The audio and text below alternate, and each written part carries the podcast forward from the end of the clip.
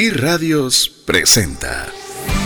Hemos sido llamados a dejar una huella, a vivir una vida abundante y feliz. Es tiempo de pasar a un nuevo nivel. Es tiempo de una trascendencia financiera. Aprendamos a honrar a Dios con lo que tenemos a la mano para ser un canal de bendición a otros. Trascendencia financiera. Muy buenas tardes, tengan todos. Es un verdadero placer poder contar con el favor de su audiencia en un miércoles más de trascendencia financiera. Les saluda César Tánchez y como siempre es un verdadero gusto podernos dirigir con usted a través de este medio en espera que los consejos que podamos compartir puedan serles de ayuda y de bendición. Queremos decirle a toda aquella persona que es la primera vez que esté sintonizando el programa que el objetivo y el propósito de trascendencia financiera es poder compartir consejos, poder compartir principios que nos ayuden a no solo estar bien o solo a salir de deudas o apenas a sobrevivir, sino tener los recursos suficientes como para que Dios se alegre, por supuesto, de la forma en que administramos los recursos, de que también tengamos, por supuesto, lo necesario e indispensable para nuestra familia, para, nuestra, para, para nuestras necesidades básicas, pero ¿por qué no también tener más que suficiente para poder compartir con aquellas personas que tanto necesitan una mano amiga? Así que si usted le hace clic, lo que significa trascendencia financiera, pues le solicitamos el favor de su confianza, el favor de regalarnos ese, e, ese bien tan importante como es su tiempo y trataremos y haremos todo lo posible para poderle retornar en valor de conocimiento para que usted pueda eh, eh, sentirse retribuido de todo lo que aquí vamos a conversar. Asimismo, quiero recordarle que a todas las personas que deseen estar conectadas 24 horas a través del, del programa Trascendencia Financiera, lo pueden hacer a través de la línea de WhatsApp. Si tiene usted dónde anotar o dónde poder marcar un WhatsApp a través de su teléfono, lo animamos a que lo haga al 59 19 05 42. Le repito, el WhatsApp dedicado únicamente para trascendencia financiera 59 19 05 42. A través de este medio nosotros le enviamos el audio completo para que usted lo pueda volver a escuchar porque muchas veces no lo podemos oír todo o queremos repasar cualquiera de todos los conceptos que se han aprendido. Pues bueno, usted va a tener la oportunidad de poderlo escuchar nuevamente cuando usted tenga el tiempo adecuado. Asimismo, cualquier consejo que podamos darle por esa vía para que pueda administrar de mejor forma sus recursos. Así que le repito, el WhatsApp dedicado de trascendencia financiera es 59 19 05 42. De hecho, ya tenemos una buena comunicación de los que ya forman parte de nuestro listado VIP de difusión, que ya nos están diciendo que están a todo volumen ya conectados, como es Elda Valdés, Bilder Bamaca, Fernando Bardales, Pedro López, de Telma Leal, Mónica González, Mario Villagrán. Bueno, una buena cantidad de amigos que ya están compartiendo con nosotros a través del WhatsApp dedicado a trascendencia financiera. Lo bueno también a través de ese medio es que usted puede hacernos sus preguntas, puede hacernos sus consultas, puede podernos eh, plantear cualquier comentario que tenga respecto del tema que vamos a tratar el día de hoy. Le, vamos a, le voy a decir de una vez antes de presentar a mis invitados del día de hoy que estamos en la serie denominada créditos. Esta serie de créditos estamos en el, en el cuarto episodio. Eh, hemos hablado los dos primeros sobre el, buen uso de la tarjeta de crédito o el, su funcionamiento sería la mejor forma de describirlo. El segundo, si ya el tercero, si ya tenemos problemas con el, con el pago de la tarjeta, qué alternativas podríamos optar. Y el día de hoy, el tema que nos compete es préstamos bancarios. Eso es lo que vamos a hablar el día de hoy y hoy estoy rodeado de dos expertos en el tema, dos personas que nos van a ilustrar con sus conocimientos eh, muchas de las cosas que quizás creemos que sabemos y otras que ni siquiera sabíamos que, que podíamos nosotros optar o calificar o en qué momento tomar o no un préstamo bancario. A veces oímos préstamo hipotecario, eh, hablamos fiduciarios, prendarios y escuchamos los conceptos, pero muchas veces no sabemos en qué funcionan, cómo se pueden dar, cómo se calculan las tasas, qué requisito requiere, cuánto nivel de endeudamiento debería tener, etcétera, etcétera. Así que si le hizo clic esa breve introducción, pues hágame un favor, mándele a todos sus grupos de WhatsApp y díganle que sintonicen 98.1 FM. Y si le parece a usted también bien, pues sea parte de nuestro listado VIP difusión 5919 0542. Y con esto quiero ya darle la bienvenida a nuestros eh, invitados de lujo el día de hoy. Hoy tenemos dos, em, dos personas que nos acompañan. Eh, ambas eh, voy a hacer una breve introducción de cada uno de ellos. Sin embargo, les voy a permitir a ellos también que añadan un poquito a la, a la introducción que haré para que los conozca usted un poco quiénes serán los que estarán con nosotros compartiendo cabina el día de hoy. Eh, deseo arrancar con, a mi izquierda, a mi izquierda con Carlos Granados. Él es licenciado en Mercadotecnia con especialidad en innovación estratégica. Eh, actualmente se desempeña, eh, mejor dicho, se desempeña hace 15 años en lo que es la banca y a lo largo de su carrera ha ocupado diversas posiciones comerciales de marketing, investigación y desarrollo y actualmente es el director de desarrollo de mercados de Bantra. Bienvenido, Carlos, a Trascendencia Financiera. Muchísimas gracias por la invitación, César. Contentísimo de estar compartiendo acá con ustedes y con, con toda tu audiencia, pues algo de lo que sabemos y hemos trabajado por, por algún tiempo ya 15 años. Sí, es, es, un, es bastante, bastante tiempo, pero todos los días se aprende, así que vamos a, compartir hoy un poco de lo que, de lo que hemos aprendido y, pues abiertos ahí a las consultas, a las preguntas de, la, de los radio oyentes. Perfecto. Y eh, Carlos no viene solo, viene muy bien acompañado. Aquí a mi derecha se encuentra Neftalí de León. Él es licenciado en Administración de Empresas con especialidad, no sé si es en finanzas o en finanzas. Finanzas. Finanzas, Es, eh, con especialidad en finanzas. Tiene 12 años de trabajar en la banca en distintas posiciones, posiciones comerciales. De una experiencia en gestión de equipos en colocación de productos financieros en el área de consumo. Actualmente es el Product Manager de productos crediticios también en Bantra. Bienvenido, Neftalí. Muchas gracias, César. La verdad es que para mí también es un privilegio y un honor poder compartir con ustedes este momento. Y pues, eh, como decía Carlos, compartir de las experiencias que en el día a día y pues eh, en la interacción con los clientes, con las personas, hemos logrado pues adquirir conocimientos que con mucho gusto vamos a compartir el día de hoy. ¿Cuántos años tienes ya también en banca, Neftalí? Tengo 12, años de trabajar en banca. Eh, fue mi primer trabajo formal, digamos, y a partir de ahí me, me encantó la banca y aquí estamos. Sí, yo creo que en la banca he visto que los que entran rara vez salen, ¿verdad, Carlos? Sí, es apasionante. Entramos, nos quedamos y, nos conocemos y nos ayudamos. Eh, eh, sí, nos desempeñamos realmente y nos vamos especializando justamente en, este, eh, en esta industria pues, que es tan necesaria en la sociedad. Así es. Y quisiera con esto eh, tal vez ya darle paso al, tema del día de hoy. Eh, vamos, a, vamos a ir por el inicio. Cuando hablamos de créditos, una de las, de las situaciones que viene a la mayoría de personas es que el crédito es malo, debo salir de toda deuda, la deuda es mala, me aprisionen. Bueno, hay muchos conceptos en relación al tema de la deuda. Eh, hoy vamos a hablar, o por lo menos nos vamos a circunscribir. Yo sé que el banco, en este caso, nuestros invitados mm, trabajan en Bantrap, eh, no vamos a ver todos los temas de ahorro, inversión y demás, porque vamos a abrir una serie específicamente para ello, para lo cual desde ya les estaremos eh, también extendiendo alguna invitación cuando ya tengamos esa serie preparada. Pero básicamente el tema de créditos. Y yo desde este micrófono, le, así como vimos el tema de las tarjetas de crédito, los instrumentos financieros no son malos simplemente es la utilización que nosotros le damos al instrumento. No sé qué, qué apreciación eh, tienes respecto al crédito per se, Carlos. Sí, un, amigo nos decía hace poco em, que hay que recordar algo, no hay dinero más caro que el que no se tiene. Y, realmente, pues como tú lo indicas, endeudarse no es malo. O sea, eh, creo que, algunas personas eh, pues, confunden em, realmente el, beneficio que tiene el, crédito y realmente tiene un, impacto grandísimo en, la sociedad, en, el desarrollo de pequeñas, eh, micro y grandes empresas, en la construcción de vivienda, en la adquisición pues, de bienes que, que traen eh, un beneficio al día de hoy, digamos. por, por, eso digo que el beneficio realmente es intangible porque las oportunidades se abren al momento de contar con un capital que eh, pues no se cuenta al, día de hoy. Entonces, em, realmente em, tiene muchísimos beneficios los instrumentos de financiamiento.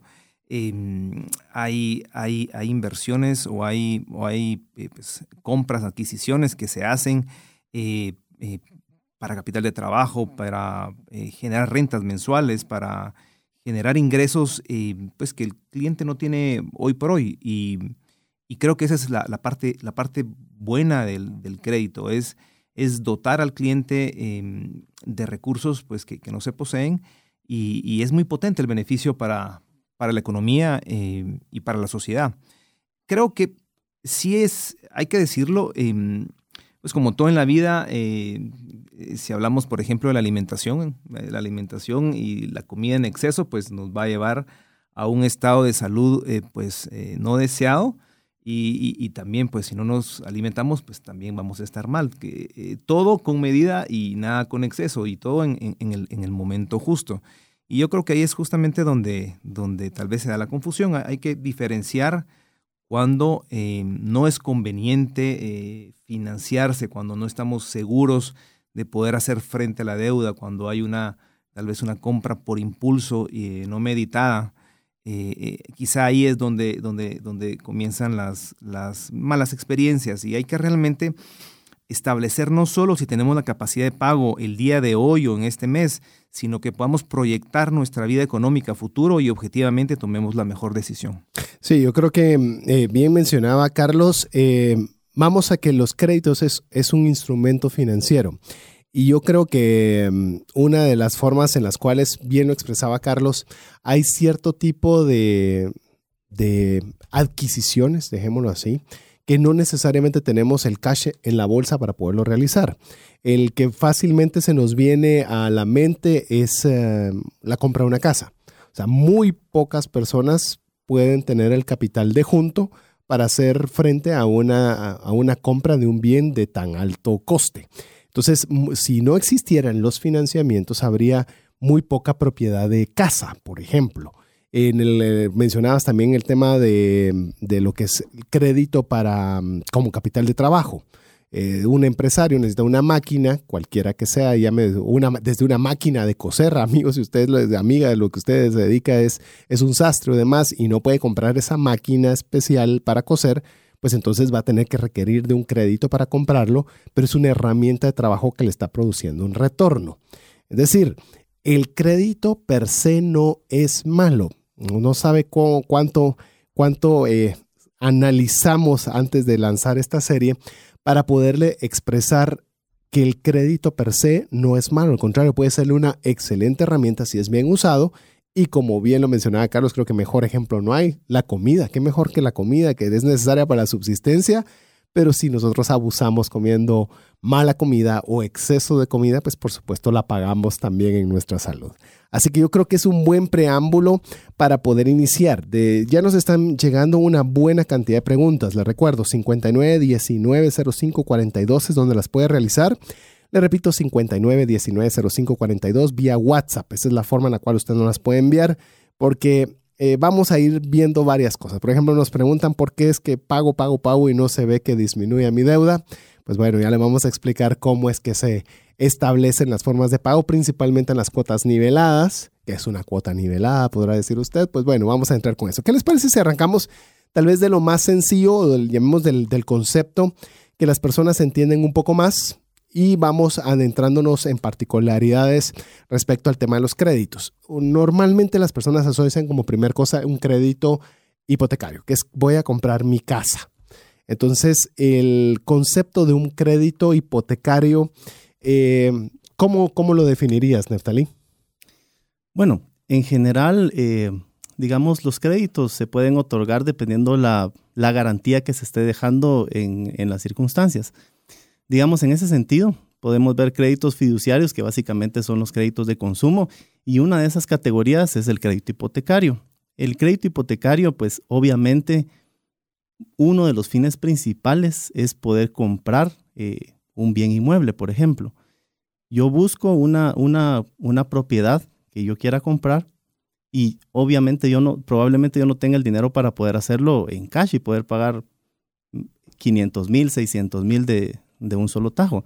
Sin embargo, sí puedo buscar un financiamiento en una entidad para que me pueda dar ese dinero y pueda pagar por mí esa, esa propiedad y yo quedarme adeudado con, la, con la entidad financiera. En ese sentido es que nacen las, los créditos hipotecarios para poder comprar con facilidad, digamos, esa, esa propiedad que no podría tener el dinero para poder comprarlo completo. ¿Qué, qué es el beneficio, digamos, de, de este crédito hipotecario? Obviamente el beneficio que yo puedo tener ahí es el plazo con el cual yo puedo pagar eh, el crédito que estoy adquiriendo. Un monto tan alto como lo normalmente son los créditos hipotecarios me generan una cuota mensual pues un tanto fuerte. Así es, porque el mismo monto de la compra también es elevado. Por, exactamente. Entonces, si yo busco una, una liquidez mensual, que obviamente eso tiene que ir muy amarrado del presupuesto. ¿Cuánto, ¿Cuánto tengo yo para pagar? Haciendo un paréntesis en ese tema. Eh, pues yo he trabajado mucho con créditos de consumo y he atendido a muchos clientes y cuando alguien, algún cliente viene conmigo y me dice, mire, ¿a cuánto aplico yo para crédito? La primera pregunta que yo le hago es, ¿cuánto puede pagar usted de cuota? ¿Por qué inicio con esa pregunta?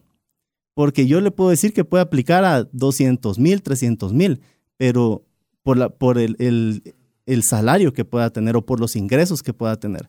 Sin embargo, yo no sé en ese momento cómo está su presupuesto con respecto a los gastos que tenga familiares, a los pagos de otras deudas, eh, a lo que haya generado un flujo de efectivo negativo, que en algún momento puedo decir, yo tengo ingresos de 10 mil quetzales, pero me quedan mil.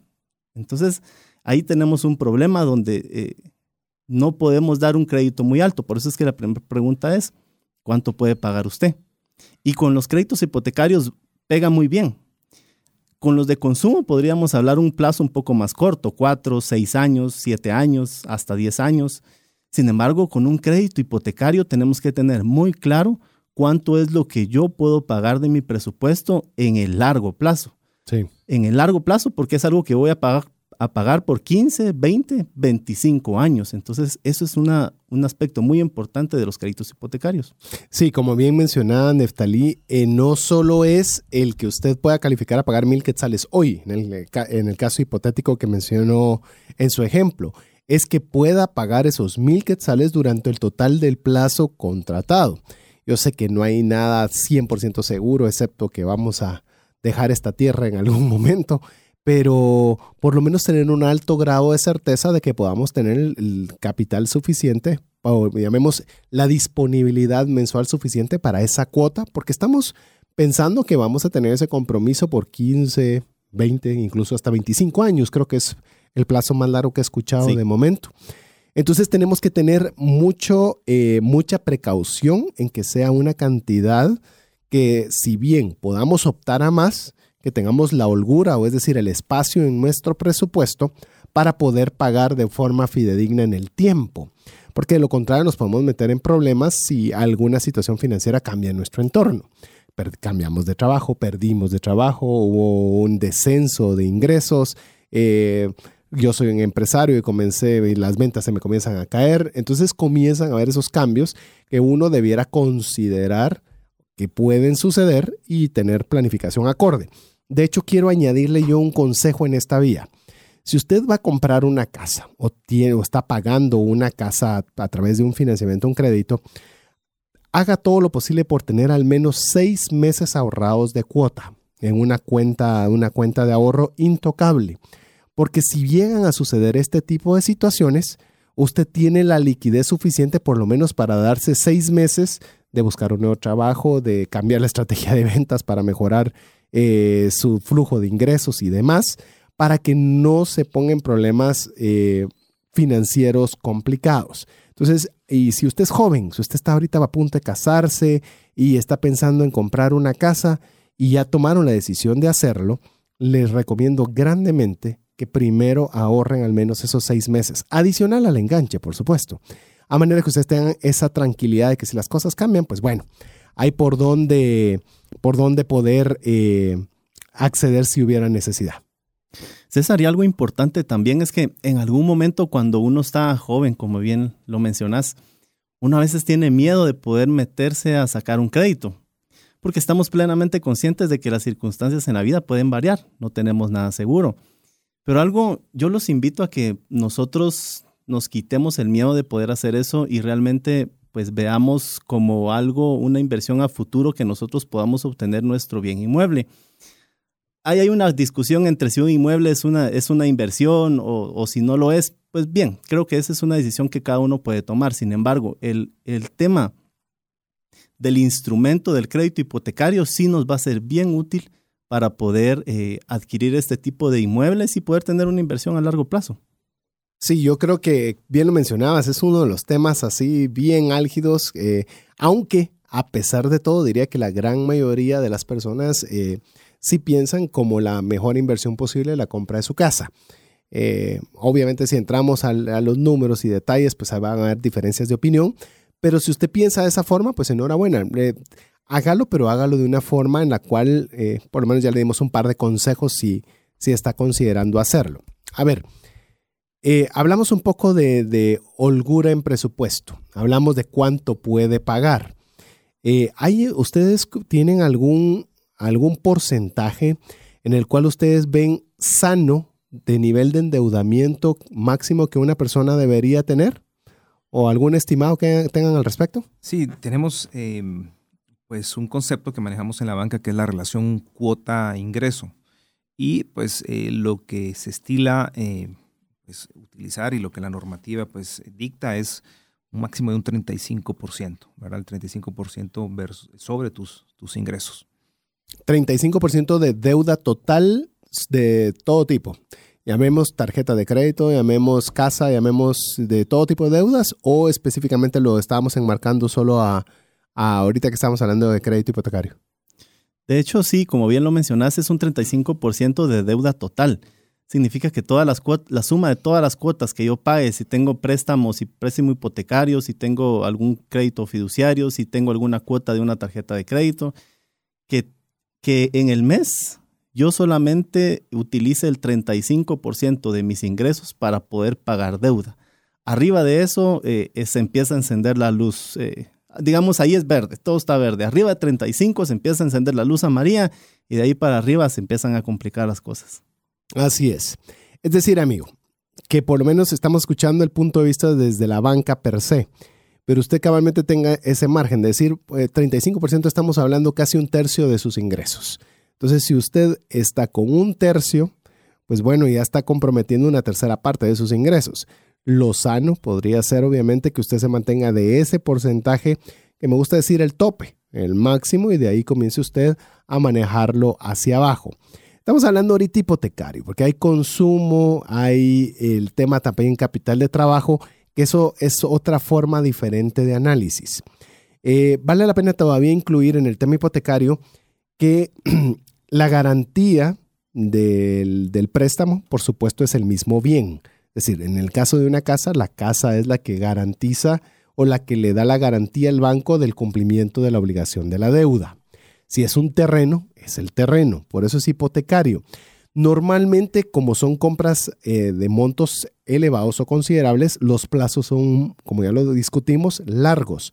¿Cómo se manejan las tasas de interés en compras de montos elevados? Porque me imagino que cuanto más fácil es el dinero, hablemos de una tarjeta de crédito, pues obviamente el costo financiero es un poco más elevado. Pero cuando estamos hablando de un crédito hipotecario eh, las tasas, imagino, debiesen ser inferiores.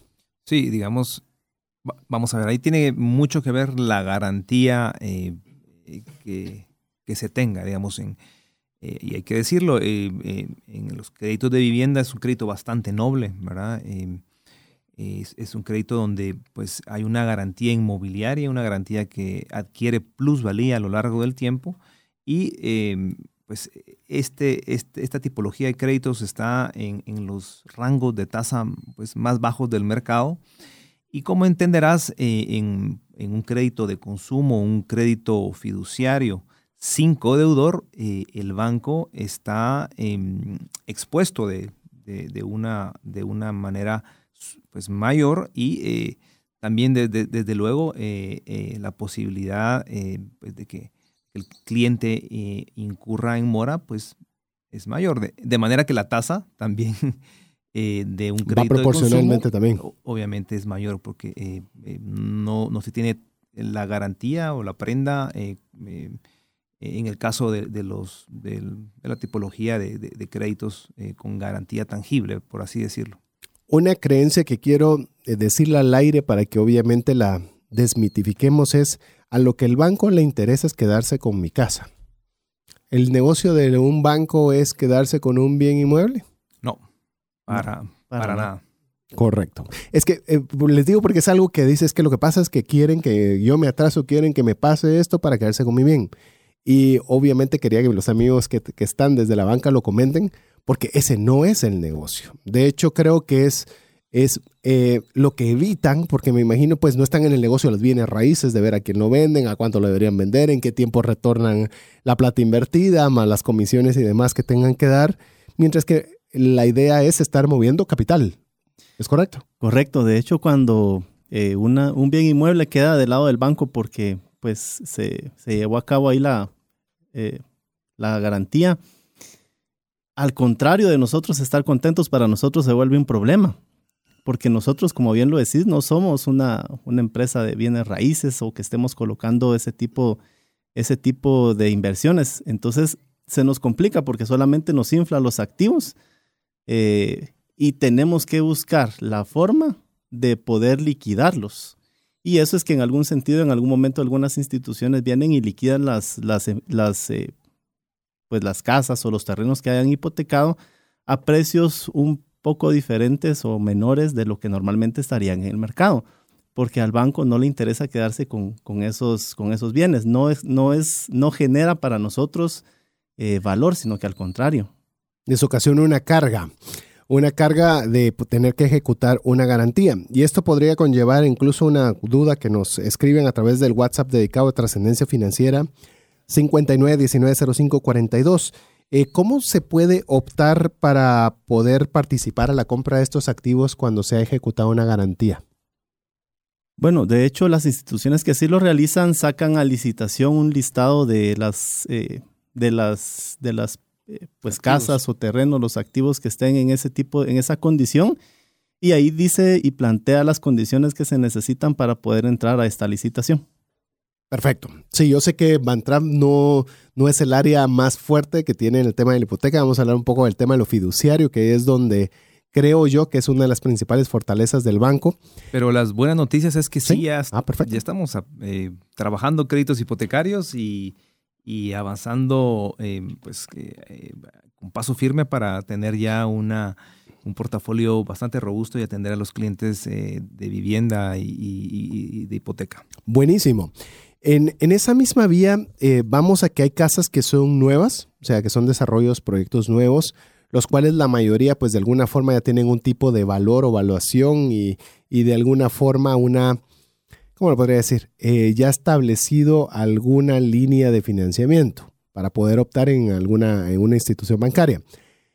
El, mecanismo es relativamente similar con lo que son, eh, por hablemos de casas o de viviendas que no son nuevas, es decir, que ya, ya son de un segundo, que van a pasar a un segundo propietario, eh, que son usadas, no sé cómo decirlo. Eh, sí, e, es, es, eso es bien relativo, porque todo va a depender del avalúo, ¿verdad? Porque puede ser una casa, un proyecto residencial, digamos, longevo, pero ubicado en una zona eh, muy residencial, digamos, exclusiva. Entonces, eh, pues va a tener su valor, va a tener un valor em, de mercado, un valor que adquirió plusvalía. Entonces, em, es, bastante relativo, tiene mucho que ver con, pues, con la ubicación del inmueble. La evaluación que se haga del, inmueble. Los enganches normalmente se manejan eh, en porcentajes igual que un bien nuevo, o sea, un proyecto nuevo, o manejan enganches diferentes. Ahí te va a variar un poco, porque por ejemplo, en un bien inmueble nuevo, eh, más o menos lo que se cobra o lo que se pide de enganche es un 5%. Sin embargo, cuando ya es un bien que ya fue utilizado anteriormente, recordemos que el banco lo que, lo que va a dar más o menos es hasta un 70% de lo que la avalúo dice que vale la casa. Significa entonces que la diferencia es lo que eh, la persona tendría que pagar de enganche como para poder completar el precio completo de, del eh, bien inmueble. Ok, nos preguntan enganches si vale la pena. Sé que no vamos a adentrar con tema específico de la compra de casa, pero si eh, sería, sería recomendable dar más del, enganche solicitado. Eh, sí, definitivamente yo creo que sí vale la pena. Si la disponibilidad lo permite, eso va a ayudar en tema de cuota, en tema de número de años. Eh, sí, cuanto más podamos dar un enganche va a ser, va a ser algo favorable. Pero bueno, Vamos a terminar el tema de las garantías y, perdón, de los, créditos o préstamos hipotecarios y le vamos a dejar que usted disfrute siempre la buena música aquí en 98.1 FM. No sin antes recordarle que usted puede escribirnos al WhatsApp dedicado de trascendencia financiera 59190542 con alguna duda que tenga relacionados con los préstamos bancarios. Vamos a, al regresar, vamos a comenzar a hablar un poco del tema de los em, préstamos fiduciarios, incluso los préstamos por capital de trabajo. Vamos a ver si nos da tiempo en este mismo segmento de ver los plazos, cómo, qué plazo debería optar qué tipo de financiamiento hay, qué es eso de cuota nivelada. Bueno, tenemos varios, varios temas que queremos compartir con usted. Mientras eso suceda, escríbanos al 59190542. Lo dejamos para mientras acompañado de buena música aquí en 98.1 FM. Hola, te saluda César Tánchez y tengo una pregunta para ti. ¿Te gustaría ir más rápido y más lejos en tus finanzas? ¿Te gustaría tener finanzas saludables y mantenerte así? Esa es la razón por la cual te animo a que tú puedas profundizar cinco pasos para una vida abundante y feliz a través de leer este libro con el mismo nombre, más rápido y más lejos en sus finanzas. Estoy convencido que este libro te ayudará a establecer tu propósito, a liberarte de gastos y de deudas y de muchas herramientas que serán importantes para que puedas tener una vida abundante y feliz. Puedes adquirir este libro en las principales librerías de Guatemala y si tú vives fuera de las fronteras de nuestro país, puedes hacerlo a través de Amazon en versión digital o en versión física. Espero que tú puedas disfrutar de esta experiencia para tener una vida abundante y feliz. WhatsApp exclusivo para trascendencia financiera. 59190542.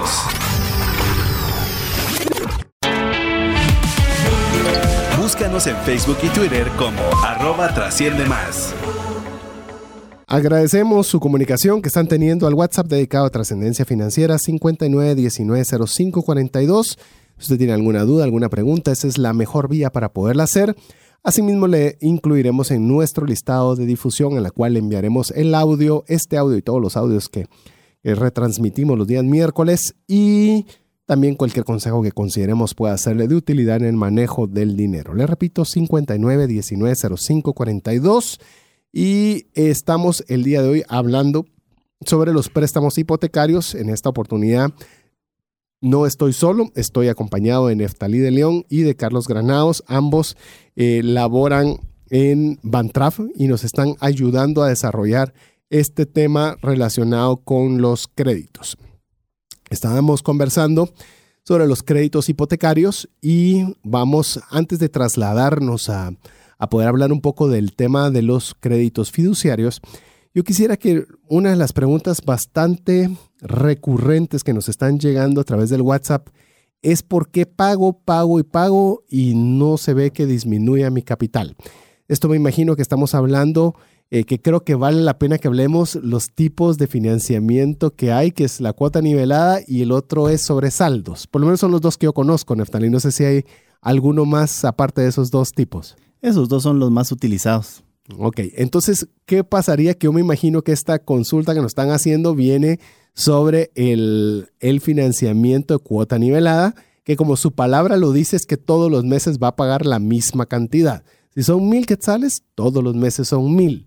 En el caso de la cuota sobre saldos, tal vez va a pagar 1.300 al inicio y va a comenzar a ir bajando, bajando de poquito en poquito, 1.290, 1.275, hasta que vaya bajando una cantidad decreciente en el tiempo contratado. Esas son como que las diferencias para saber qué tipo de, de financiamiento usted contrató. Entonces, esta pregunta se me imagina que viene obviamente sobre la cuota nivelada. ¿Por qué la persona siente que paga, paga, paga y no ve que disminuya nada su capital? Bien, creo que antes de, entrar a hablar un poquito de la cuota nivelada o la cuota sobre saldos, es, hay un factor que es bien importante de tomar en cuenta y es el plazo para el cual se tomó el crédito. Por ejemplo, Si yo tomé un crédito para 24 meses, eh, yo puedo ir a ver a mi, mi, saldo a los 7, 8 meses y voy a ver que significativamente ya bajó el saldo de mi crédito. Sin embargo, si el crédito que yo tomé fue a un plazo de 60 meses, 72 meses y de ahí para arriba, eh, yo voy a los 6 y 8 meses y el saldo probablemente no va a haber bajado lo que yo espero que baje. Y esto se debe efectivamente a la, a la, a la cuota que se está pagando, que ya sea sobre saldos o cuota nivelada. Em, creo que el término cuota sobre saldos está como mal planteado, porque básicamente las dos cuotas cobran el interés sobre el saldo que se está, que se está generando. Las dos se generan de la misma forma. La diferencia entre una y la otra es la, la composición o la forma en la que se compone eh, los dos elementos, que pues una cuota de un préstamo se compone de dos elementos, capital e interés. La diferencia entre una y otra es básicamente cómo se componen, la proporción en la cual eh, están esos dos elementos dentro de la cuota. Como bien lo decía César, la cuota nivelada lo, lo que me da es una posición de liquidez estable. ¿Qué significa eso? Significa que si yo pago mil quetzales ahorita, en, en el mes de marzo, voy a seguir pagando esos mil quetzales durante el tiempo que yo tenga el crédito. A menos, obviamente, que haya alguna fluctuación en alguna tasa de interés, ahí me podría variar. Caso contrario, no varía. O que hagas algún pago adicional extraordinario. O, te mantiene también la cuota? Sí, cuota nivelada se mantiene aún haciendo pagos extraordinarios. El factor, eh, digamos, el elemento que se afecta y si yo hago algún pago extraordinario, en ese sentido es el plazo. Significa que si yo tenía un plazo de 60 meses, mi cuota es de 1000 y eh, a los 24 meses yo hago un abono de 15 mil quetzales, por decir algo, eh, esos 15 mil quetzales van a ir abonados al capital. La cuota que yo voy a seguir pagando es la misma, mil quetzales. Sin embargo, eh, ya no voy a, salir de mi préstamo en 60 meses, sino que lo voy a terminar en, por decir cualquier número, 48 meses. Entonces, esa es, esa es la diferencia que tiene en la cuota nivelada. Ahora, la cuota sobre saldos es algo bien interesante, porque eh, el tema con la cuota sobre saldos es que va a afectar mi liquidez en el, en el plazo inmediato. Por ejemplo, si yo con una cuota nivelada eh, puedo optar por mi RCI, por, mi, por lo que yo puedo eh, ocupar. RCI, eh, digamos nosotros, ¿Qué es? para nosotros significa relación cuota-ingreso. Ok. Significa cuánto yo puedo pagar mensualmente, que como bien lo decía Carlos, está en el 35%, eh, más o menos, que es lo que se maneja en todas las entidades. Cuando, cuando yo veo cuánto es mi RCI, yo puedo pagar mil quetzales. Entonces, en una cuota nivelada, con mil quetzales me dan cierto monto, mientras que con una cuota sobre saldos me van a dar un monto menor al que me dan con una cuota nivelada. ¿Eso por qué se da? Se da porque eh, las, como bien decía César, las primeras cuotas de una cuota sobre saldos van a ser más altas a las, a las cuotas de una cuota nivelada que se mantiene en el tiempo.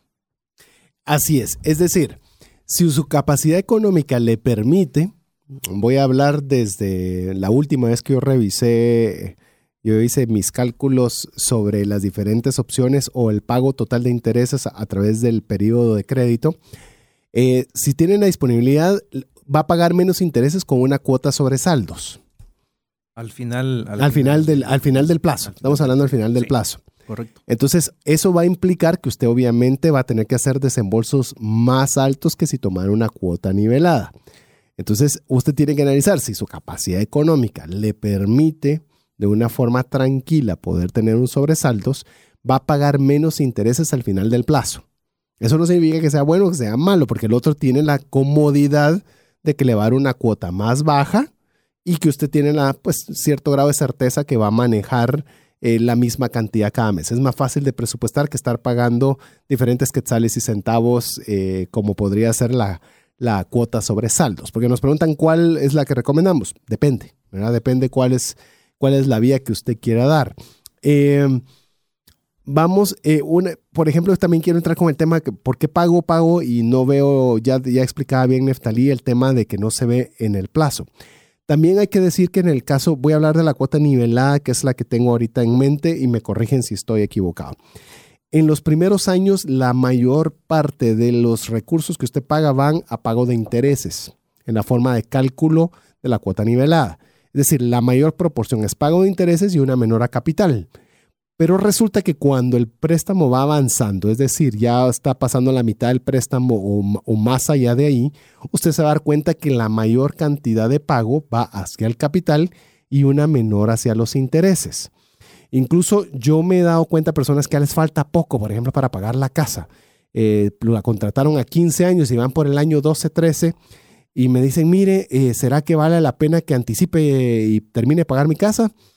Raras veces vale la pena porque ya la proporción de lo que usted paga de intereses es muy poca versus el desembolso financiero que va a hacer. Ahora bien, si usted está iniciando su préstamo y le, llegó una venta extraordinaria o un ingreso marginal que no esperaba, pues bueno, es un buen momento para que usted pueda hacer un abono a capital. Pero por eso es que usted ve al inicio de que usted ve que no baja el capital porque la mayor parte se está abonando a intereses. Eh, la forma de cálculo es diferente en el caso de sobresaldos, que ahí es un poco más equilibrada, pero ya le explicamos las diferencias entre una y otra. Creo que la gran mayoría, no importando si sea hipotecaria, fiduciaria, de capital, me imagino que se inclinan mucho por la comodidad de nivelada. Neftali, no sé cuál es tu experiencia.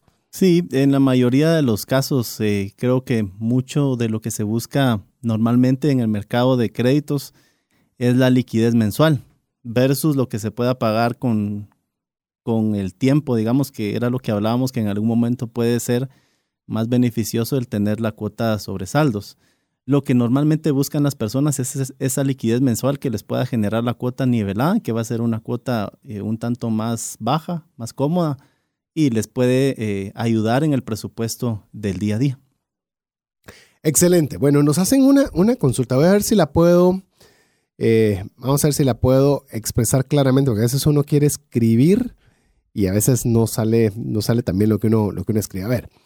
Si se tiene una deuda hipotecaria de 25 años y actualmente se va por el año 17 reorganizando deudas y reestructurando finanzas, aún se tienen dos préstamos bancarios, uno al 8%, le queda más o menos 3, casi 4 años, y uno a 5 años que está al 28%. Actualmente considerando hacer un préstamo hipotecario a 10 años, uniendo el préstamo hipotecario del que ya va pagando 17 años y los otros dos personales que más o menos están en promedio cinco años. Lo que está queriendo, quiero, creo que quiere decir el amigo es tiene dos préstamos aislados, pueden ser fiduciarios, supongamos, y el hipotecario está a punto de, ya le faltan ocho años para que acabe. ¿Creerían ustedes que vale la pena que unifiquen uno solo hipotecario a 10 años, por ejemplo? Depende mucho de la, mm, digamos, de los ingresos que el cliente, la situación y el, del, contexto económico que enfrenta el cliente. Desde luego, em, eh, una de las modalidades y de los instrumentos que utilizamos es la consolidación, la consolidación de deudas. Yo creo que si, si em, eh, digamos, el radio escucha plantea esta situación es que seguramente está rebasando eh, las cuotas de los, de, los, de los créditos que tiene vigentes eh, digamos que está rebasando el 35% que estamos platicando y, pues desde luego está buscando una consolidación que, es, que sí es posible.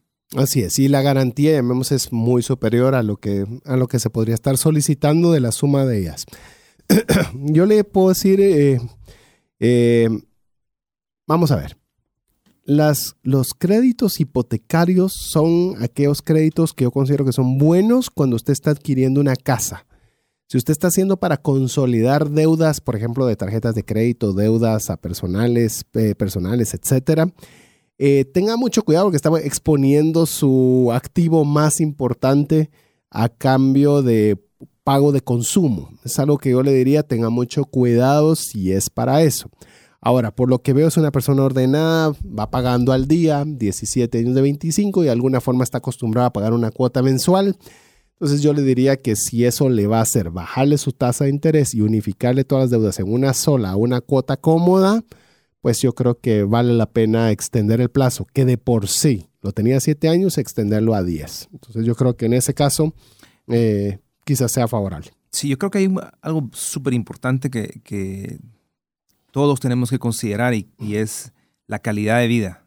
Eso, eh, eso es algo que, que tal vez eh, no lo ponemos en la mesa y es muy importante. Digamos, em, si eh, la consolidación o el replanteamiento de la deuda nos permite tener una mejor calidad de vida, em, eh, porque desde luego la, cuota disminuye, em, eso tiene pues muchísimos beneficios para la persona, desde luego, y para, la, para, para, la, para el récord que él va, construyendo a lo largo de, em, este, este crédito que, adquirió. Pero la calidad de vida es, muy importante y de ahí realmente es que parte este 35% famoso del que hablamos, porque pues, se considera que la persona puede eh, llevar una vida eh, cómoda, una vida eh, estable. y no estar pues ahogado o preocupado por la... Por excederse de lo que financieramente le es posible. Fíjate que con respecto a eso que decía Carlos, es bien importante. Yo venía escuchando una radio cuando venía para acá y decían que hoy se, celebra el Día Internacional de la, de la Felicidad. Y recordé en ese momento una, una valla que vi en su momento que decía, el dinero no es la felicidad, puntos suspensivos, pero como se le parece, decía. Y creo que, que sí, eh, en parte tenía razón, pero eh, dependiendo las circunstancias puede ser o la felicidad o va a ser el motivo de, muchas, de, muchos desvelos, de angustias, de penas, de estrés, dependiendo de cómo se haya eh, pues manejado o administrado las finanzas en general y en este caso cómo se hayan administrado los créditos que se puedan tener. Así es. Y si hubiera una persona que diga, bueno, pero él ya va avanzado con 17 años y ya le falta poco, ¿qué pasa si yo apenas voy iniciando? Eh, renegociar un, una, deuda, un préstamo hipotecario, cuando apenas lleva, hablemos, cinco años de los 25, no le va a mejorar en mucho, por no decirle prácticamente en nada. Eh, porque obviamente, pues si llamemos más aún si es una cuota nivelada, lo que ha hecho abonos principales ha sido en el caso de intereses. Así que, llamemos en esa vía no sería la mejor alternativa. Eh, bueno, hay, un montón de dudas, esperamos poder irlas solucionando. Eh, 5919-0542. Si usted quiere escribirnos, recuerde, es un WhatsApp dedicado exclusivamente para trascendencia financiera. Lo dije muy rápido. Allá va de nuevo. Tenga listo su teléfono para poder escribir el WhatsApp. Es 5919-0542. Hablemos un poco, eh, un poco del, del tema de lo que son los préstamos fiduciarios. La palabra puede significar muy poco para las personas que no entiendan qué significa ese término, pero ¿por qué no nos aclaran ustedes qué es un seguro fiduciario y cómo se aplica, cómo funciona este tipo de préstamo? Un, crédito fiduciario. Perdón, crédito fiduciario. Sí, digamos, tenemos dos modalidades en, esta gama de créditos fiduciarios. Tenemos un, crédito confiador y sin fiador. Básicamente, em, eh, Obviamente en el, en el crédito sin fiador es eh, donde eh, el banco le apuesta más al cliente y, y, pues es eh, el cliente y su análisis de sus ingresos y de su récord financiero el que hace pues, pues, que este crédito tenga vida. y está el crédito con codeudor, donde prácticamente tenemos, digamos, dos, deudores, por así decirlo, el, deudor titular y eh, el codeudor que eh, adquiere la, deuda en caso de incumplimiento por parte del, titular. Podríamos decir, en el caso de fiduciario, a diferencia del hipotecario, aquí no hay una garantía tangible que tenga el banco en caso de que necesite o que haya un incumplimiento de parte del deudor. Es decir, en el caso de una casa, pues hay una casa que respalda el préstamo. En el caso de un auto, que eso ya podríamos decir es un, es un crédito, eh, es un préstamo prendario, eh, está el carro que avala, avala el préstamo realizado. Pero en el caso del fiduciario es confianza en que, os, como bien lo mencionaba, es casi una apuesta en la cual el banco está mm, animando a dar un dinero en base a la confiabilidad que le, a la confiabilidad aparente de la persona eh, receptora del préstamo. ¿Estoy, ¿Estoy dando un concepto adecuado del, préstamo, del crédito fiduciario? Correcto, de hecho es con base solamente a la confianza y, lo único que está de por medio entre pues, la persona y, el banco es un documento, el cual se firma por las partes donde, donde se hace constar que se está adquiriendo la deuda y se está desembolsando el dinero por parte del banco eh, de acuerdo al estipulado. Algo bien importante que, mencionaba Carlos con el producto de crédito confiador. Eh, y, lo digo porque lo he escuchado mucho. Hay personas que dicen, mire, pero si yo solo fui fiador de esa persona, como poniendo que ser fiador es como una condición diferente a ser el deudor del préstamo. Sin embargo, creo que es importante que tengamos claro que cuando yo firmo como fiador, eh, básicamente lo que estoy asumiendo es la deuda como tal, sin ninguna condición diferente a la del deudor principal. Eh, Carlos usó un término que es correcto, que ambos son los deudores. Para, para temas de, ejecutar la garantía, las dos personas son igualmente deudores eh, ante el banco y la garantía pues se toma, se toma de esa forma. Entonces es, es, algo bien importante que debemos de tomar en cuenta. Y es algo que normalmente no sabemos con claridad o a veces tomamos decisiones arrebatadas porque no es una decisión, ah, yo quiero ser fiador y ya, y es como darle porras a la persona, no es, se está atribuyendo un compromiso en la misma calidad que la persona que recibió efectivamente el dinero. Eh, ejemplos de préstamos fiduciarios, ¿hay algunas razones o algo en lo cual eh, la gente utilice un préstamo fiduciario? o llamémosle, porque puede ser, me imagino, el fiduciario, puede ser consumo, puede ser, eh, ¿cómo, cómo, realmente son los usos que se le podría dar a estos préstamos fiduciarios? Los usos son diversos, te diría que pues uno de los principales destinos, por así decirlo, es la consolidación de deuda, ¿verdad? Hay muchos, muchos eh, clientes que consolidan deuda. Eh, hay, hay otros clientes que, que quizá obviamente eh, equipan su casa, ¿verdad? Em, clientes que también emprenden, clientes que quieren estudiar. Em, eh, digamos, eh, hay un sinfín de, destinos del, crédito fiduciario, pero te diría que el principal destino es justamente la consolidación de deuda por lo menos en experiencia de ustedes, ha sido una de las principales razones de solicitud de un crédito fiduciario? Eh, hay, hay diversas, diversas razones, pero, pero se acercan mucho con nosotros personas que quisieran mejorar justamente esa calidad de vida y que, eh, eh, hay que decirlo, en nuestra institución encuentran em, ese, ese apoyo, ese aliado para ordenarse y para, para salir adelante. Y yo ahí agregaría también un tema bien importante. Como decía Carlos, en efecto, uno de los principales motivos por el cual damos créditos es para consolidación de deudas. Y deudas de todo tipo, con entidades reguladas, con entidades no reguladas y con personas individuales. Eh, algo que va mucho con la calidad de vida es, nosotros lo que buscamos es poderle generar esa liquidez mensual. ¿Por qué?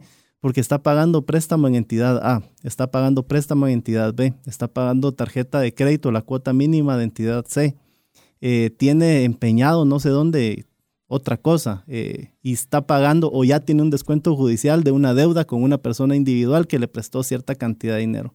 Cuando nos venimos a dar cuenta, esta persona tiene una cantidad de deudas que lo que recibe mensualmente es una cantidad eh, poco significativa, algo con lo que no puede tener una calidad de vida eh, como se debería de tener. Ni ellos, ni la familia, los hijos, se, complica mucho. Y obviamente eso impacta directamente en, el trabajo que ellos puedan realizar en el día a día. Y es ahí donde nosotros eh, entramos con el banco y, buscamos que esas personas puedan tener cierta liquidez mensual, consolidándoles las deudas y nosotros cancelándole a todas las personas o entidades que ellos tengan eh, pues de, deuda actual. A ver, Normalmente si usted, eh, bueno, si usted escuchó el programa de la semana pasada, en la cual usted ya comienza a tener problemas de incumplimiento de pago porque ya se metió, como bien decía Neftalí, a, a, meterse en problemas de ya incumplimiento de pago porque ya su capacidad ya no le da para pagar. Bueno, tuvimos al invitado que nos decía cómo se puede hacer negociaciones para que poder tener una cantidad justa de pago cuando usted ya está en esta situación. Ok, vienen y le dicen y a través de, hacer todos los consejos que se impartieron la semana pasada, le dicen, ok, perfecto, nos le podemos hacer un descuento del 30, 40, 50% de lo que le estábamos cobrando. Buenísimo. Ahora, ¿cómo le hago? Pues porque no tengo ese 50%, pues lo que tengo es una capacidad relativa de pago para poderlo realizar. Entonces, ahí es donde obviamente hay alternativas en las cuales usted puede decir, ok, antes de que todo esto suceda, yo puedo consolidar a través de un crédito fiduciario en el cual le van a quedar cuotas más pequeñas a tasas de interés más bajas de lo que puede ser solo tener un montón de deudas de altísimo coste.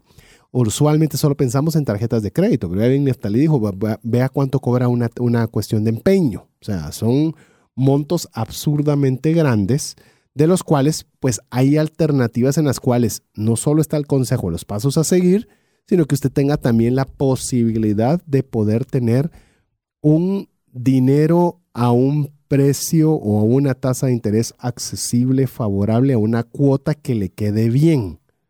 Ahora usted va a decir, bueno, usted está hablando de finanzas personales y está diciendo que debo de tener un crédito para A, para B y para C. Le estoy diciendo cómo ese, ese instrumento financiero le puede ayudar a usted a, que le alcance su presupuesto.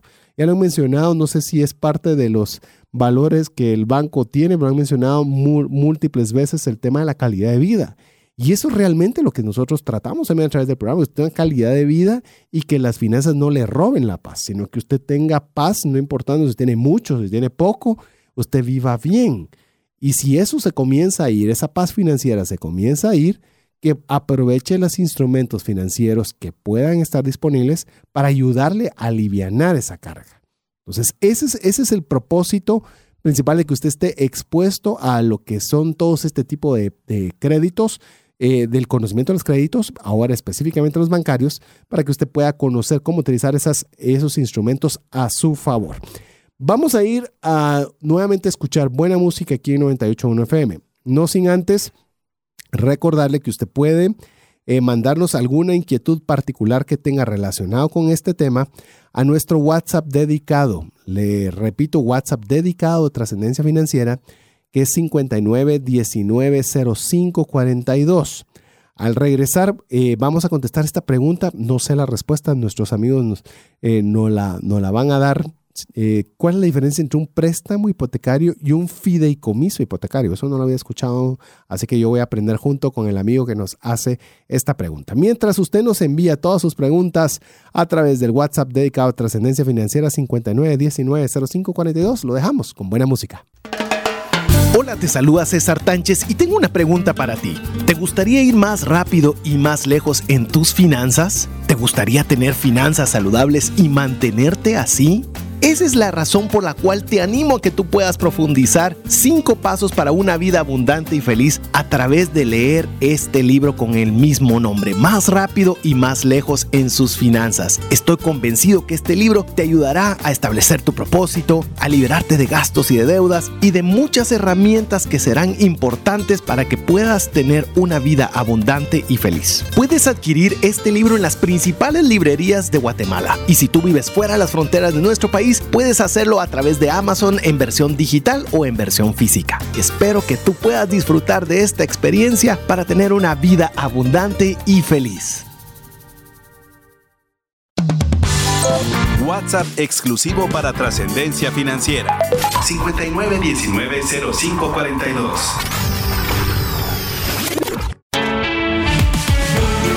Búscanos en Facebook y Twitter como arroba trasciende más. Agradecemos el favor de su audiencia. Nuevamente es un verdadero gusto poder contar con esa confianza de la sintonía. Mi nombre es César Tánchez y el día de hoy muy bien acompañado con um, Carlos Granados y Neftalí de León, con estamos platicando respecto de lo que son los créditos, lo que son los préstamos, pero bancarios. Es a lo que estamos enfocándonos el día de hoy. Dejamos una inquietud de cuál era la diferencia entre un préstamo hipotecario y un fideicomiso hipotecario. Eh, Neftalí, yo creo que es más de concepto que de forma, pero ¿nos podrías contar un poco al respecto? Sí, yo creería que, pues, eh, tal vez tenemos muy poca información con la pregunta, pero yo creería que en, en esencia es lo mismo, el crédito hipotecario o un fideicomiso hipotecario. Pues existe alguna figura de un fideicomiso que se que se conceptualice con base a hipotecas. Eso puede ser un concepto importante ahí, tal vez a eso se refería la persona que nos hace la consulta, eh, o un eh, fideicomiso que se constituyó con el objetivo de concretar algún proyecto hipotecario. Tal vez podría ser de esa forma. Llamemos a, por lo que entiendo de Neftalí, eh, si es que le da alguna inquietud, básicamente puede ser la forma en la cual está estructurada esa hipoteca, pero efecto práctico de usuario es como que fuera una, una deuda hipotecaria. Así que va a pagar lo mismo por el plazo estipulado y demás. Solo es donde el banco particularmente considera colocar esa hipoteca, si dentro de un fideicomiso o eh, como una hipoteca independiente. A ver.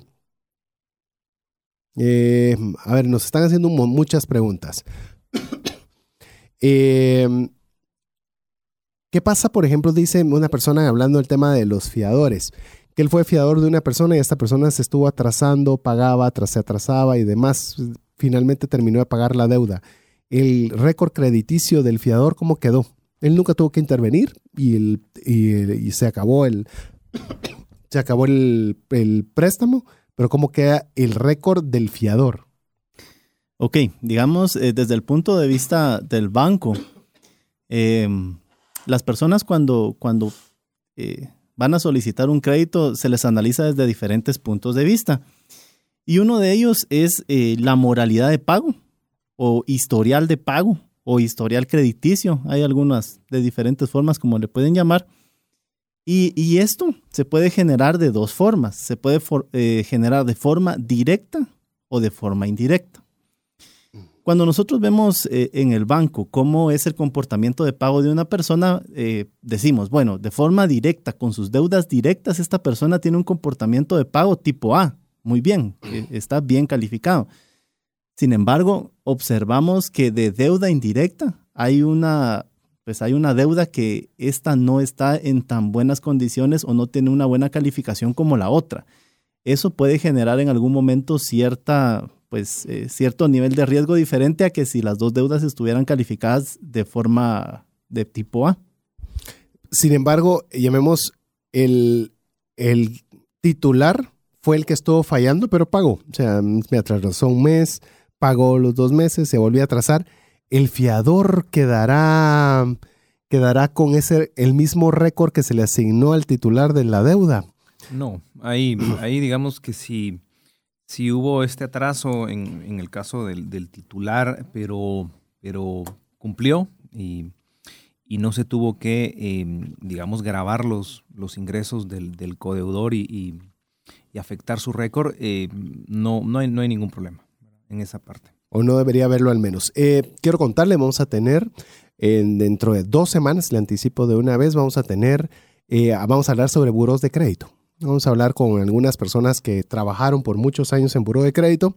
Así que todo este tipo de preguntas van a ser muy buenas para ese momento. A ver, esta consulta que nos hacen también a través del WhatsApp 59190542. Dice mi esposo y yo solicitamos un crédito hipotecario para terminar de construir nuestra casa a una tasa de 9.6. Al terminar la casa, ¿será posible renegociar la tasa de interés para que sea menor? Y si fuera positivo, ¿de qué dependería? ¿Ustedes han visto o cómo manejan cuando ya se avanzó el crédito una renegociación de interés a la baja? Sí, yo creo que eh, aquí hay varios factores. Uno creo que lo tocaba César, que es con el tema del, tiempo que ha transcurrido, si vale la pena renegociarla o no. Número dos, eh, pues en, efecto, seguramente la tasa de interés se dio con base al tipo de garantía que se estaba presentando. Ahorita cambiaría en cierta, en cierta forma la garantía porque ya no solamente eh, sería, eh, no sé si era terreno era antes. Terreno, ajá, y ya la casa está ahora construida. Ahora la casa, digamos, la garantía cambió, sin embargo, hay eh, como otros factores externos a solamente la casa que también agregan o, o o, pues quitan el riesgo que pueda estar generando esa, esa garantía. Entonces sí sería de evaluar también otro tipo, por ejemplo, ubicación, los accesos que tenga, en general el avalúo que se puede hacer a la, a la, al inmueble para ver si vale la pena el poder renegociarla y si al hacerlo la tasa de interés bajaría o quedaría exactamente igual y no valdría la pena. Es decir, sí se podría hacer, pero dependería de los factores, de todos los factores que mencionaste para que el banco evalúe si lo hace o no. Correcto. A ver, esta es una buena, una buena observación. Viene desde, desde la hermana República de Shela. Gracias, Juan José, por hacer esta pregunta. donde dice, sugiero que comente que también hay créditos fiduciarios en instituciones financieras, incluidos bancos, menciona él, seguramente tal vez tendrá la certeza de ello, que cobran el interés con tasa flat. Yo creo que vale la pena, no lo comentamos, puede existir la tasa flat. Eh, mm, no sé quién de ustedes quiera comentar el tema de qué es una tasa flat. Yo solo le puedo decir, huya de ese tipo de sistema de tasa flat. Eso definitivamente es el peor tipo de crédito que usted pueda tomar de las variantes que estamos diciendo, vaya sobre saldos, vaya por cuota nivelada, pero tasa flat es una tasa de interés exageradamente punitiva, pero mm, no sé si tenés un comentario respecto a la tasa flat. Eh, pues básicamente lo que mencionaba César, yo creo que ahorita con los dos conceptos que ya platicamos anteriormente de cuota nivelada y cuota sobre saldos, sí creo importante que pregunten cómo se compone la tasa o la cuota que, están manejando. Si dicen flat, eh, les recomiendo evalúen otra opción. Creo que eh, sí hay suficientes opciones como para irse sobre una tasa sobresaldos, sobre una cuota sobresaldos o cuota nivelada. La tasa flat, eh, esencialmente, corríjanme si estoy también eh, mal al respecto, es que le van a cobrar la misma tasa de interés sobre el monto total prestado. Correcto, no. No, hay no es sobre saldos. Entonces, si la deuda fue sobre mil y es una tasa de interés del 5% flat, le van a cobrar 5 todos los meses hasta que se cumpla el plazo. No importa cuánto esté abonando el capital, es sobre la tasa total prestada, ¿es correcto? Correcto. Se llama también tasa plana, ¿verdad? Plana. Tasa plana o interés simple. Y algo ahí importante también es que cuando eh, normalmente en este tipo de créditos, cuando se quiere abonar a capital, pues no tiene ningún, ningún efecto, ya que de todos modos tiene que pagar el monto total que, que sumen eh, capital e intereses. A ver, eh, hablemos un poquito del tema del capital de trabajo, que es una, podríamos decir que es una variante de, también de un crédito fiduciario. Sí. Porque se está dando, bueno, hay dos, ¿verdad? Porque es una compra de maquinaria y una garantía sobre una máquina, por decir algo. Es una prendaria, en ese caso. podría ser prendaria, perdón, correcto. Sería una garantía prendaria o bien simplemente un capital de trabajo para inversión o para lo que fuere que podría no requerir una garantía, ¿es correcto? Sí, o puede ser hipotecario también, puede hipotecar. Hipotecar la fábrica, por ejemplo, o hipotecar algún bien para poder utilizar como capital de trabajo. Eh, esto básicamente es, eh, entra en evaluación diferente cuando se aplica a ello al ser un capital de trabajo. Es decir, hay que presentar el proyecto de negocio y demás para que se van a comprar la máquina, etcétera. O cómo funciona cuando se utiliza un préstamo de, para utilizarlo como capital de trabajo. Sí, em, digamos aquí es bien importante que estamos hablando de personas jurídicas, eh, personas, eh, eh, sociedades anónimas, y desde luego se necesita em, formalizar un expediente más completo sobre su estado de resultados, sus proyecciones de venta, em, en fin, puede ser prendario, como bien lo indicas, hipotecario, pueden haber líneas de crédito también eh, en, donde el, en donde el cliente puede hacer uso para, pues justamente para comprar mercadería, para darle oxígeno a la, a la empresa, ¿verdad? Incluso he visto, no sé si es alguna práctica que ustedes también realicen en su institución, que se da incluso en temas de mayoreo a nivel agricultor, de que obviamente necesitan comprar la mercadería a las 4 o 5 de la mañana y a las 8 de la mañana ya están pasando a la institución financiera a pagar el préstamo que necesitaron para la transacción que fue de horas en horario inhábil de un banco, ¿verdad? Que ese podría ser también un capital de trabajo, solo que lo estamos hablando eh, en esto que tengo en particular, pero me imagino que han de haber diferentes variantes al respecto. Sí, eh, con el tema del capital de trabajo, creo que hay muchas variantes, como bien lo decís. Eh, algo importante que se tiene que tomar en cuenta aquí también es los flujos de efectivo que pueda generar la empresa que esté solicitando el capital de trabajo flujos de efectivo tanto históricos como eh, los futuros o los flujos de efectivo que se esperen con el proyecto que, se esté presentando o los flujos de efectivo que se presenten eh, al, por ejemplo, querer comprar una, una maquinaria, ¿verdad? ¿Cuál, ¿Cuál sería el incremento en los flujos de efectivo a los que actualmente se están manejando? Entonces, eh, bien lo decía Carlos, ahorita con con el tema de capital de trabajo es otra batería de, de requisitos y, de condiciones las que se tienen que tomar en cuenta al momento de solicitar un préstamo de este tipo. Y también eh, creo que dependiendo de, del, motivo por el cual se necesite, que principalmente es capital de trabajo, pero va a depender mucho del plazo en el cual nosotros eh, pretendamos que, que, se devuelva. En el ejemplo que ponías, que es de horas, o en el de la maquinaria, que pueden ser 24, 36 meses, o en una inversión más fuerte, que puede ser hasta 5 años. Ok, a ver, nos dicen eh, respecto a un préstamo hipotecario, creo que muchas dudas van en ese camino. Si se quiere hacer un aporte extraordinario de capital, ¿qué es lo que recomendarían ustedes? ¿Reducir tiempo o reducir cuota?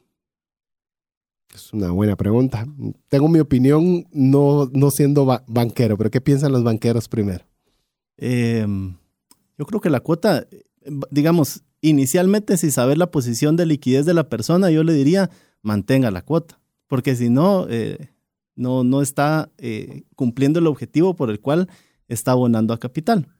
Eh, diría yo, abona capital, mantenga cuota y obviamente derivado de eso se va a reducir plazo. Así es. Yo me uno a la opinión de Neftalí. La única situación es si usted está muy apretado en su presupuesto, pues entonces vale la pena que mejor le dé un colchoncito de aire a su presupuesto, eh, bajando la cuota si es que su presupuesto está apretado. Pero si, usted puede seguir pagando su cuota normal, mejor aplíquelo a pago de... Mm, a pago, a, llamemos a capital, como bien lo decía, pagando misma cuota para reducir, em, reducir el tiempo. Nos vuelven a preguntar la diferencia entre la cuota nivelada y la cuota flat. Bueno, voy a tratarlo de decir una, una vez más, tal vez un poco más, más claro. La flat, que es la única diferente a todas las demás, es que le van a cobrar la tasa de interés sobre la cantidad prestada, mientras que los otros dos tipos le van a cobrar la tasa de interés sobre el saldo que tenga. No es lo mismo que conforme usted vaya avanzando en el préstamo, usted vaya pagando menos intereses porque su saldo es menor que si usted va a pagar el mismo tipo de interés sobre la cantidad inicial prestada, no importa cuántos años haya pagado. Sé que se oye poco porque a veces dice tan solo el 5% de tasa flat. Ese 5% de tasa flat puede ser absurdamente grande, comparable con un 8 o un 9 o un 10% sobre saldos. Si usted dice, por eso es que a veces tengo usted cuidado y pregunten en ese qué tipo de aplicación de interés le están haciendo, porque si es flat le va a salir carísimo a la larga. Es mucho mejor que sea un interés más alto, pero que sea sobre saldos. Ese sería el, consejo que podríamos proporcionarle al respecto. A ver, ampliación, veamos qué dicen también, porque nos escriben una buena cantidad de amigos. Es más, está costando seguir el darle el seguimiento a esto. Dice, tengo una consulta. El problema que he enfrentado es que no hemos encontrado bancos que concedan los préstamos para poder consolidar deudas, ya que cuando se es evaluado indican que por haber un sobreendeudamiento no se califica para el préstamo y también a veces las tasas de interés no son muy altas. ¿Cómo manejan ustedes el tema del, porque obviamente si una persona quiere consolidar deudas, muy probablemente, como bien lo mencionabas, ya buena parte de su eh, ingreso se está yendo para el pago de deudas. ¿Cómo? ¿Cómo analizan ustedes a alguien que está en ese problema, pero necesita consolidar cabalmente para ordenar o ayudarse un poco a dar ese respiro en, su presupuesto? Pues, es, muy importante em, lo que hemos estado platicando sobre el récord em, y digamos cada vez eh, eh, se formaliza em, la manera de, de revisar eh, esa moral de pago del cliente. Entonces, Em, todo va a depender de ese endeudamiento directo, indirecto, del endeudamiento con la institución que está por dar el crédito y el endeudamiento, digamos, global en, los distintos, en las distintas entidades bancarias, cooperativas eh, y personas individuales. Entonces, es, es, es, es muy importante em, eh, cuidar ese récord porque sí afecta, sí afecta y y podría, eh, podría ser el caso que no, no pueda aplicar al crédito que, que busca eh, eh, en el caso de consolidar deuda. Digamos, hay que decirlo, no, no todos, em, no todas las personas que buscan consolidar deudas lo, lo, pueden concretar, derivado justamente de este sobreendeudamiento y em, de su récord o moral de pago. Pero el porcentaje podría tenderse a flexibilizarse, tomando en cuenta que obviamente los intereses que se están pagando son altos, lo cual infla a la vez, llamemos el porcentaje de endeudamiento, que a través de la consolidación, pues lo que se buscaría es que ese porcentaje baje a través de la consolidación. Voy a, voy a tratarlo de plantear más fácil para los amigos que nos escuchan. Tengo varias deudas a intereses muy altos, lo cual sumado eh, ocupa en mi nivel de endeudamiento 40-50% de mis ingresos. Pero que si lo logro canalizar a través de una adecuada consolidación de deudas, en lugar de ser el 50, quizás me baje a un 25-30%. A nivel de análisis, eh, ¿cómo lo ven ustedes? Que a pesar de que tenga 50, pero trasladándolo a hacia una consolidación podría bajarle de una forma considerable ese porcentaje de endeudamiento. Sí, eh, bueno, con, con respecto a eso, eh, la, la suma de las cuotas que pueda pagar una persona de todas las deudas que tenga no necesariamente va a ser la misma que pueda tener cuando consolida una deuda, cuando consolida en un solo préstamo. Decía César, hay diferentes tipos de tasa de interés, más altos, más bajos, que pueda tener en cada una de las deudas. O eh, si ya pasó a otro paso la deuda, descuentos judiciales, que puedan estarlo acribillando en el tema de la liquidez mensual. Cuando, cuando ya se ve de forma global todas las deudas y se plantea de forma eh, como un crédito, como un crédito fiduciario y se le establece cierto plazo, ahí es donde nosotros logramos tener esa, logramos generar esa liquidez para el cliente. ¿Cómo? Bueno, nosotros eh, en Bantrap tenemos el plazo más largo, podemos dar hasta 120 meses. Wow. ¿Qué significa eso? Que nosotros eh, ve- vemos los casos de las personas, los analizamos y les damos la oportunidad de poder pagar una cuota más pequeña y que no estén tan apretados en el día a día. Y esa es una ventaja competitiva que nosotros tenemos actualmente. De hecho, quiero decirle, amigo, eh, no sabía del plazo que manejaba esta institución hasta ahora que lo menciona Neftalí. Y usted puede decir, sí, lo que quieren es que esté endeudado por durante 10 años con ellos. Algo que creo que es bien importante que usted tenga presente es que tenga una cantidad que sí pueda pagar. Como bien lo mencionó Neftalí, ese es un gran consejo. Es que a veces, mire, por la presión de las llamadas telefónicas o por la presión de que ya se sobreendeudó, usted comienza a aceptar compromisos que van más allá de su capacidad de pago. Entonces, obviamente, comienza usted a incumplir y se comienza a complicar eh, la gravedad financiera en la que estaba todavía más aún. Entonces, que usted tenga, cuando busque estas alternativas, un buen consejo es busque plazos largos. Usted puede decir, sí, pero la idea es salir antes. No, la idea es que usted pueda pagar el compromiso y que le alcance para su comida, para su techo, para su vestido y para el pago de sus compromisos. Porque si no le alcanza, de balde sirve que le pongan un plazo de seis meses. Igual va a colapsar en dos, tres meses. Lo ideal es que aunque quede largo tiempo, le da tiempo a usted de ordenar sus finanzas, de generar más ingresos, de hacer un emprendimiento, que si usted va generando más recursos, pues ya puede hacer abonos y como ya lo mencionamos antes, salir antes de tiempo. Pero no es una buena idea que usted se meta un, un, eh, a instituciones financieras, cualquiera que sea, eh, uno o de dos años, si usted no le va, no va a poder pagarlo. Mejor busque que los plazos sean más largos para que en su presupuesto pueda, pueda eh, caber esa cantidad a pagar. Una consulta también recurrente, eh, los plazos variable, perdón, el interés variable. Una persona dice que en lo que lleva de préstamo le han incrementado eh, la tasa de interés tres veces en lo que lleva pagando su hipoteca. En la práctica, en lo que ustedes ven en día a día, eh, ¿cómo han visto el tema de los incrementos en tasas de interés? Hablemos en los que son variables, porque hay fijos y cuando usted pacta un fijo, pues el fijo quedó y es un interés pactado. Pero en el caso de los variables, ¿cómo han visto ustedes? Yo siento que nuestra banca, hablemos la banca nacional, es una banca muy estable, donde desde el tipo de cambio, desde las tasas de interés son muy uniformes. Uno puede más o menos proyectar tranquilo pero eso lo veo yo como un usuario. ¿Ustedes cómo lo ven en la banca, específicamente en los créditos cuando se otorgan es, intereses variables? Bueno, eh, como bien lo decís, la banca guatemalteca es una banca bastante estable. Eh, hasta donde yo recuerdo no han habido fluctuaciones significativas de tasas de interés.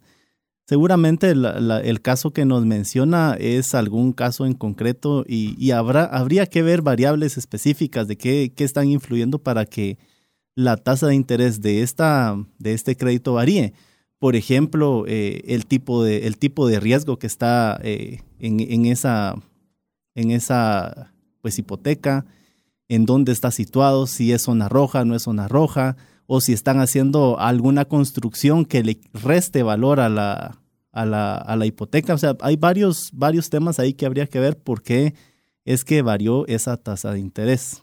Y la, y la política de la entidad, ¿verdad? Porque eso, eso es, eh, es, un, es un tema que pues cada, cada entidad financiera, cada entidad bancaria maneja una política de, de subir eh, o de mantener la tasa, ¿verdad?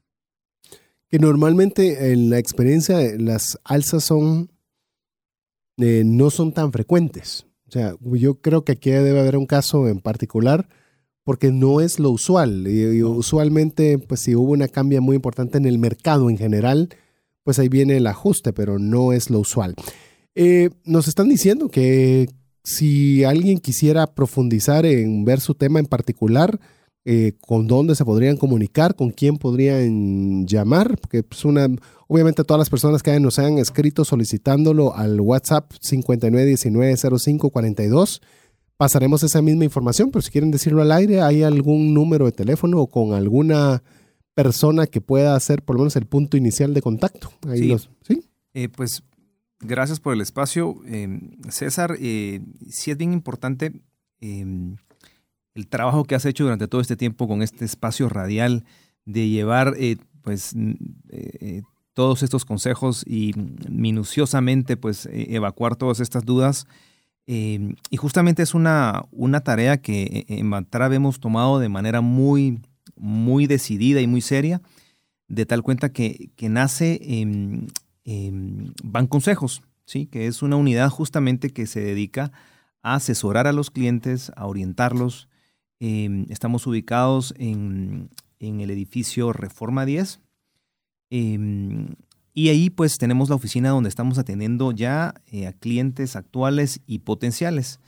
Em, más allá de esta oficina, también la, la organización pues tiene una vocación social eh, y justamente eh, nuestro, nuestro personal está pues con, esta tarea de, hacer la conciencia y de, revisar eh, cada uno de los casos y de, los, de la, problemática que pueden enfrentar los clientes y de las dudas para los clientes que quieren ingresar em, em, a, la bancarización. Entonces, eh, pues ponemos a las órdenes ya el, nuestro, nuestro esquema de banconsejos. Estamos trabajando también en, en un programa em, eh, digamos, digital, un, e-learning, por así decirlo, que le estaremos poniendo a disposición de, pues, de, todos los guatemaltecos para que tengan este acceso a, tener más información sobre, sobre educación financiera, sobre qué tipo de crédito, tasas y todo lo que abordamos el día de hoy, em, digamos, desarrollado por expertos en pedagogía con, em, obviamente, el, conocimiento técnico de, de la institución y de la experiencia que tiene Bantrav.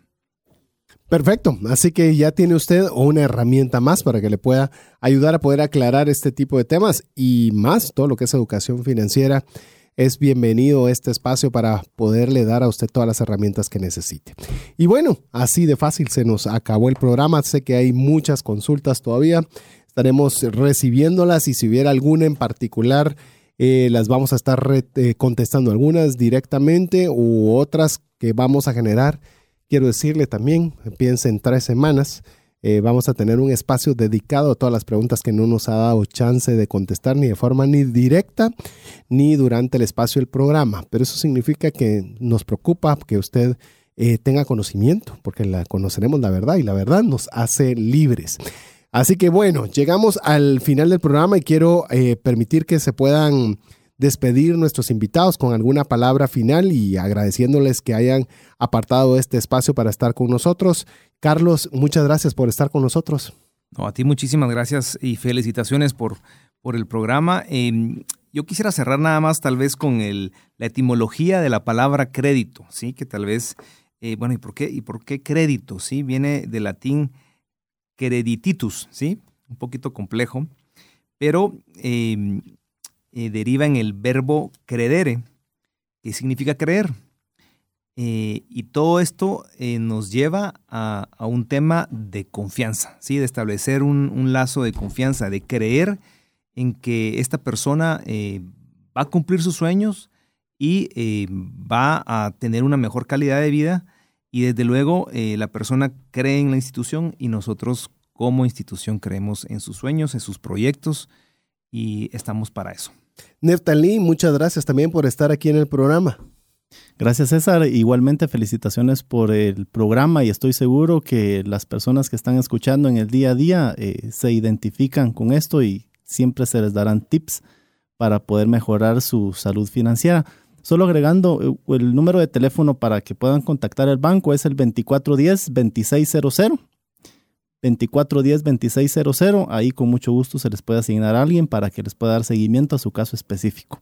Perfecto. Eh, si no tuvo chance de anotarlo, lo vamos a anotar por acá para que usted pueda, si no lo solicita, directamente al WhatsApp dedicado a Trascendencia Financiera 5919 0542, poderse proporcionar para que usted pueda hacer las gestiones de investigación necesarias. Recuérdese que un consumidor informado es peligroso porque sabe qué es lo que quiere.